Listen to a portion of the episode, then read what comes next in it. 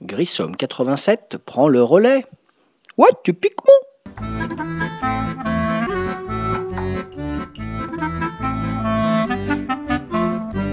Salut les ludophiles, ludopathes, ludovores, ludonautes, j'en passe des meilleurs. David alias Grissom pour un nouveau podcast sur le site de Ludolega, aujourd'hui podcast numéro 175. Dans ce podcast, je vais vous parler d'un jeu qui est déjà sorti il y a 20 ans, donc ça va être un podcast du grenier. Ce jeu est donc sorti en l'an 2000, ce jeu magnifique s'appelle Castel. Castel, c'est un jeu de Serge Lager et Bruno Fedouti chez l'éditeur à l'époque Jeu des cartes. Voilà, ça va parler beaucoup aux nostalgiques des années 2000. Voilà, Castel, un jeu de 2 à 5 joueurs à partir de 14 ans. Euh, donc c'est un jeu Castel où on va avoir d'abord quatre rectangles de carton qui vont figurer des remparts et qui vont donc constituer ce qu'on appelle le Castel. Dans Castel, vous avez des pions, euh, chaque joueur va avoir une couleur de pion, et des cartes. Voilà, 56 cartes qu'on va positionner et qui vont avoir des effets particuliers, ces cartes. Le but du jeu, ça va être de se débarrasser de toutes ces cartes pour gagner. Donc le premier qui se débarrasse de toutes ces cartes a gagné. Au début du jeu, on va avoir une main de cartes euh, qui va être différente selon le nombre de joueurs. Selon qu'on soit deux ou cinq joueurs, on n'aura pas le même nombre de cartes. Donc on va avoir un certain nombre de cartes en main, plus une pioche personnelle, un talon. Donc exemple à deux joueurs, vous allez avoir par exemple 9 euh, cartes en main et 13 cartes dans votre pioche personnelle. Le but du jeu, je rappelle, ça va être d'écouler toutes les cartes qu'on a en main et qu'on a dans son talon. Et vous allez avoir également une pioche commune, voilà, et un sac pour mettre les cartes de la pioche commune. Donc alors, les cartes vont se placer et elles possèdent chacune un, bah, leur nom. donc le nom des personnages, c'est des personnages médiévaux du genre le barbare, le dragon, l'archer, le soldat, etc et vous allez avoir sur chaque carte un liseré qui va indiquer dans quelle zone du château va se poser la carte. Donc vous avez quatre zones de pose et quatre sortes de cartes, plus une cinquième qui est un peu particulière. Donc la première zone, ça va être l'intérieur des remparts, alors ce qu'on va appeler la cour. Donc la, cour, ça va être les cartes avec un liseré rouge. Ce sont les plus nombreuses dans le jeu. Il y a donc potentiellement jusqu'à 16 cartes qu'on va pouvoir poser dans la cour. Donc poser à la cour, c'est poser à l'intérieur des remparts. Donc carte à liseré rouge. Vous avez également des cartes à liseré vert que l'on va poser hors les remparts ou précisément hors les murs. Donc ces cartes, on va les poser hors les murs. Euh, elles ont pareil des effets que j'expliquerai. Je vous parlerai de plusieurs cartes assez emblématiques de ce jeu. Là, il y en a également un certain nombre. Vous allez avoir également une troisième zone qui va être sur les remparts. Donc là, ça va être les cartes à liseré marron et principalement, ça va être des soldats qu'on va mettre sur les remparts. Sachant qu'il y aura une, des règles spécifiques que je vais expliquer ensuite. Dernière zone de pause, ça va être les tours. Vous avez quatre tours et ce sera des cartes à liseré bleu. Donc tout serait facile si on avait assez de place pour toutes les cartes, mais il faut savoir qu'il y a plus de cartes cours que de cases disponibles dans la cour, plus de cartes tours que de cases disponibles, et ainsi de suite. Donc chacun va avoir sa main de cartes, son talon de cartes et la pioche commune. Le but va être de se débarrasser de ces cartes. Un tour de jeu, comment ça se passe? C'est très simple, on a le droit de faire deux actions parmi trois actions possibles sachant qu'on peut faire deux fois la même action parmi ces trois. Euh, donc je vais expliquer maintenant les trois actions. La première action possible, ça va être de poser une carte. Euh, poser une carte soit hors les murs, soit sur les remparts, soit dans une tour, soit dans la cour, et de jouer l'effet de cette carte. Je vous parlerai un petit peu des effets des principales cartes. Voilà, donc la première action possible, poser une carte et pour ce faire, on va mettre un pion à sa couleur pour dire qu'on a posé cette carte et qu'elle nous appartenait. Deuxième action possible, ça va être de piocher une carte du talon. Donc une action, piocher une carte du talon de sa pioche personnelle pour étoffer sa main. Donc on peut faire potentiellement piocher deux cartes dans son talon. Troisième action possible, ça va être échanger une carte de sa main contre une carte de l'échange, c'est-à-dire une carte de la pioche commune. Donc si on a une carte dont on veut se débarrasser parce qu'on considère qu'on ne pourra pas potentiellement la poser, eh bien on va faire on va pouvoir faire un échange avec la pioche commune. Donc voilà les trois actions possibles. Poser une carte dans sa zone typique en respectant les conditions de pose et en appliquant les effets. Deuxième action euh, possible, piocher une carte dans son talon. Troisième action possible, échanger une de ces cartes contre une carte de la pioche commune. Alors après, où est la subtilité de ce jeu? Et c'est ce qui fait que c'est un vrai jeu chouette et ce que j'appelle moi un jeu d'enfoiré, c'est le cas de le dire. Euh, j'ai mis, euh, quand j'ai découvert ce jeu il y a 20 ans, voilà, il y a une vingtaine d'années, un peu moins, ça a été un de mes premiers jeux, une de mes premières passerelles dans le jeu de société moderne. Euh, à l'époque, c'était une bande de joueurs sur Limoges qui m'avait initié à ce jeu. Et je dois avouer que je me suis arraché les cheveux avant d'en réussir à en gagner une de ce jeu. Voilà, c'est un jeu qui est particulièrement retors, très malin. Et à chaque fois qu'on croit qu'on va réussir à terminer, genre il vous reste une carte, eh bien les adversaires vont, faire, vont se faire un malin plaisir de vous renvoyer des cartes. Parce que le principe de jeu de Castel, c'est qu'on pose des cartes, mais également vous avez des cartes qui vont permettre d'en renvoyer d'autres. Donc maintenant, je vais vous détailler les effets de certaines cartes. Voilà, des cartes emblématiques de ce jeu.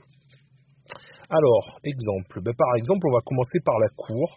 Donc à la cour, ben, on va commencer à tout seigneur, tout honneur par le roi. Donc le roi, par exemple, lui renvoie du château n'importe quelle autre carte. Voilà.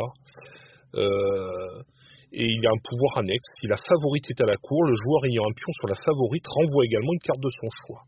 Voilà. Euh, on appelle château, ça peut être une des quatre zones.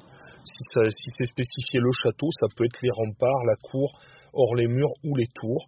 Si, sinon, c'est spécifié une carte de cour ou une carte de rempart.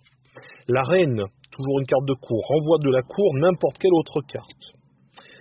La princesse, alors la princesse déplace un chevalier. Alors le chevalier, c'est la, cinquième catégorie de cartes dont je n'avais pas parlé, puisque vous avez des cartes à liseré rouge, les cartes de cour, les cartes de tour à liseré bleu, les cartes hors les murs à liseré vert et les cartes marron, euh, les cartes qui vont sur les remparts.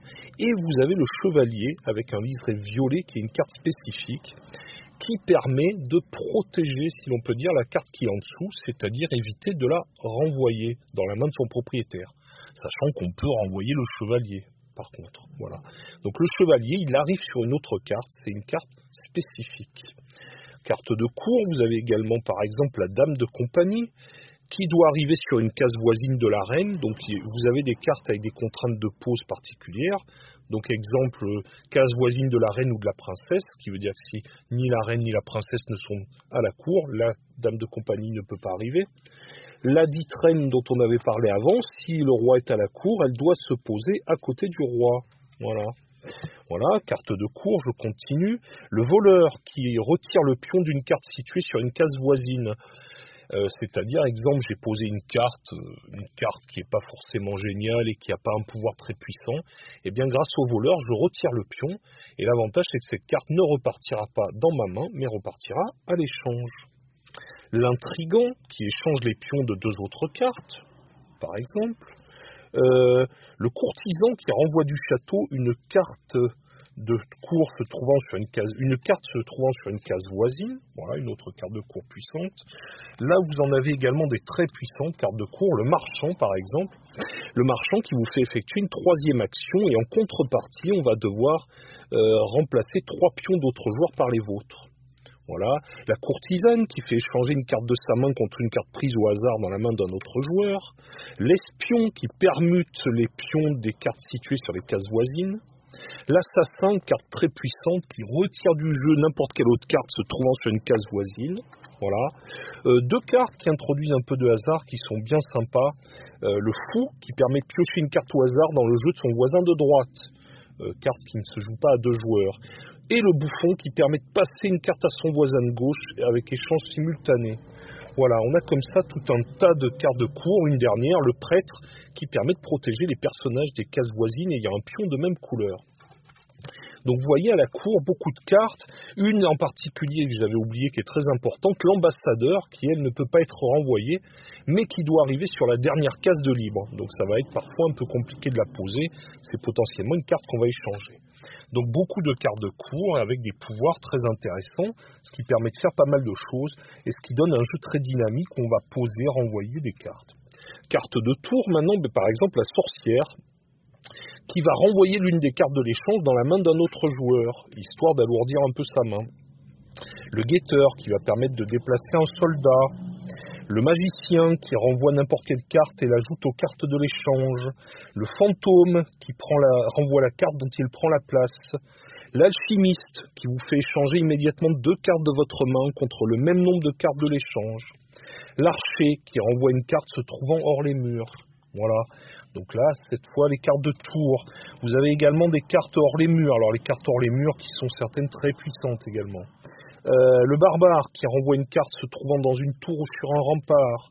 Le dragon qui renvoie une carte se trouvant hors les murs et une carte se trouvant dans une tour ou sur un rempart. La fée qui attire hors les murs l'un des personnages se trouvant dans le château. Il faut savoir que c'est plus compliqué, il y a moins de cartes qui font renvoyer ce qui est hors les murs que ce qui est dans la cour. Voilà. Euh, les cartes de rempart, ben, c'est les soldats. Voilà. Et le capitaine, le capitaine qui est un soldat et qui protège tous les autres soldats se trouvant sur son rempart. Alors après, justement, il y a une spécificité par rapport aux soldats. Et une, dernière chose dont je vais vous parler, c'est les engins de siège qui se posent hors les murs. Donc, euh, hormis les règles de pose, dont vous avez posé certaines cartes à certains endroits il y a des cartes qu'on peut poser n'importe où, du moment qu'on respecte la zone de couleur.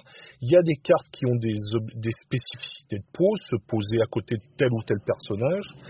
Les soldats qui vont sur le rempart ont un autre pouvoir très intéressant et très important. C'est que le quatrième soldat qui arrive sur un rempart renvoie l'engin de siège qui se trouve en face. Voilà. Donc imaginez, il y avait un engin de siège, trois soldats, je pose le quatrième soldat, je renvoie l'engin de siège au joueur qui l'avait posé. Inversement, les engins de siège ont un pouvoir également. Et eh bien, par exemple, si j'avais trois engins de siège, au moment, c'est-à-dire un en face de chaque rempart, eh bien, le quatrième engin de siège qui arrive renvoie tous les soldats se trouvant sur les remparts, sauf ceux protégés par le capitaine ou par des chevaliers. Voilà. Donc, ça va donner lieu à un jeu, euh, j'ose dire, oui, moi j'appelais ça à l'époque un jeu d'enfoiré, parce que c'est vrai que c'est un jeu où on peut vraiment, vraiment contrecarrer les dessins des autres un jeu très interactif et qui peut être très méchant, où on se voit souvent à une carte ou deux de la victoire et on va s'apercevoir que finalement au dernier moment, bah, on va se retrouver plombé par un camarade qui va poser une carte puissante, qui va nous en renvoyer, etc. etc. Voilà, c'est un jeu hyper dynamique, hyper vivant, avec de jolies petites cartes. Voilà, matos assez sobre. Hein. Euh, c'est un petit jeu d'une cinquantaine de cartes, les quatre rectangles qui représentent les remparts, plus les pions euh, pour chaque joueur pour matérialiser la possession des cartes. Voilà, c'était un jeu à l'époque de la collection Blue Games, voilà, Castel, Bousculade et Intrigue à la cour. Euh, ça a été un de mes premiers gros gros coups de cœur et un des jeux pour lequel je garde un, souvenir particulier et un amour particulier parce qu'il m'a permis, avec Citadel également, à l'époque, il y a une vingtaine d'années, de découvrir euh, mes premiers jeux de société entre guillemets modernes. Voilà. Et donc euh, c'est un jeu de Serge Lager et Bruno Fedouti qu'on va pouvoir trouver, je pense, assez facilement sur les sites d'occasion. À l'époque, ça coûtait, euh, voilà, dans anciennement en francs, une centaine de francs et une quinzaine d'euros par la suite. Voilà. Donc c'était un podcast du grenier parce que ce jeu il a 20 ans. Voilà, c'est son anniversaire cette année. Et je ne peux que vous le conseiller si vous avez l'occasion de le récupérer d'occasion. Voilà, c'était Castel. Un beau jeu, beau jeu interactif, bon jeu d'enfoiré de Serge Lager et Bruno Fedouti, éditeur Descartes. Voilà, et je vous conseille de, si vous avez l'occasion de le trouver, voilà, et je vous dis à très bientôt pour un nouveau podcast. Ça sera le podcast 176. C'était podcast 175 du grenier et Grissom qui vous dit bon jeu et qui vous dit à très bientôt.